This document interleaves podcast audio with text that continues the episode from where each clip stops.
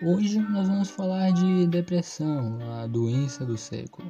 Segundo a OMS, pelo menos 350 milhões de pessoas têm essa doença no mundo inteiro. Sim, uma doença. Não é frescura e muito menos uma gripezinha. O escritor americano que passou pela doença diz em entrevista: o oposto de depressão não é felicidade, mas vitalidade. Existem pessoas mergulhadas na ignorância que duvidam da veracidade da doença por terem presenciado algum momento em que a pessoa demonstrava estar feliz. Alguém com depressão pode ter momentos felizes e não necessariamente estar sempre triste. Uma pessoa com essa doença tem inconstância em seus sentimentos, sente angústia, vazio existencial, tem grande pessimismo sobre tudo, e não só vontade de não fazer nada, como também vontade de chorar sem nenhum motivo.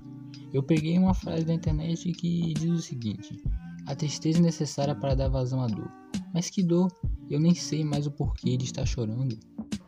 O padre Fábio de Mello postou o seguinte em seu Instagram: Há um ano eu enfrentei crise do pânico e um quadro depressivo. Foi o pior momento de minha vida. Aprendi muito com tudo que vivi. Tristeza não é doença, mas quando se estende no tempo, pode ser. É preciso estar atento à duração dela em nós. Há muita ignorância no trato com as pessoas depressivas. É comum escutar que é frescura, exagero, falta do que fazer. Quando de fato se trata de um quadro depressivo, não, não é. Só quem sofre sabe.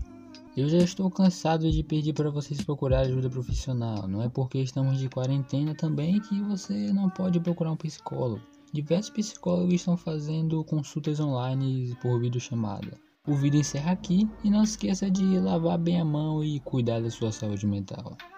Se você gostou do vídeo, não esqueça de apertar no coraçãozinho, compartilhar não só com aquele seu amigo que tem depressão, mas aquele que é preconceituoso, que não sabe que a pessoa com depressão pode rir.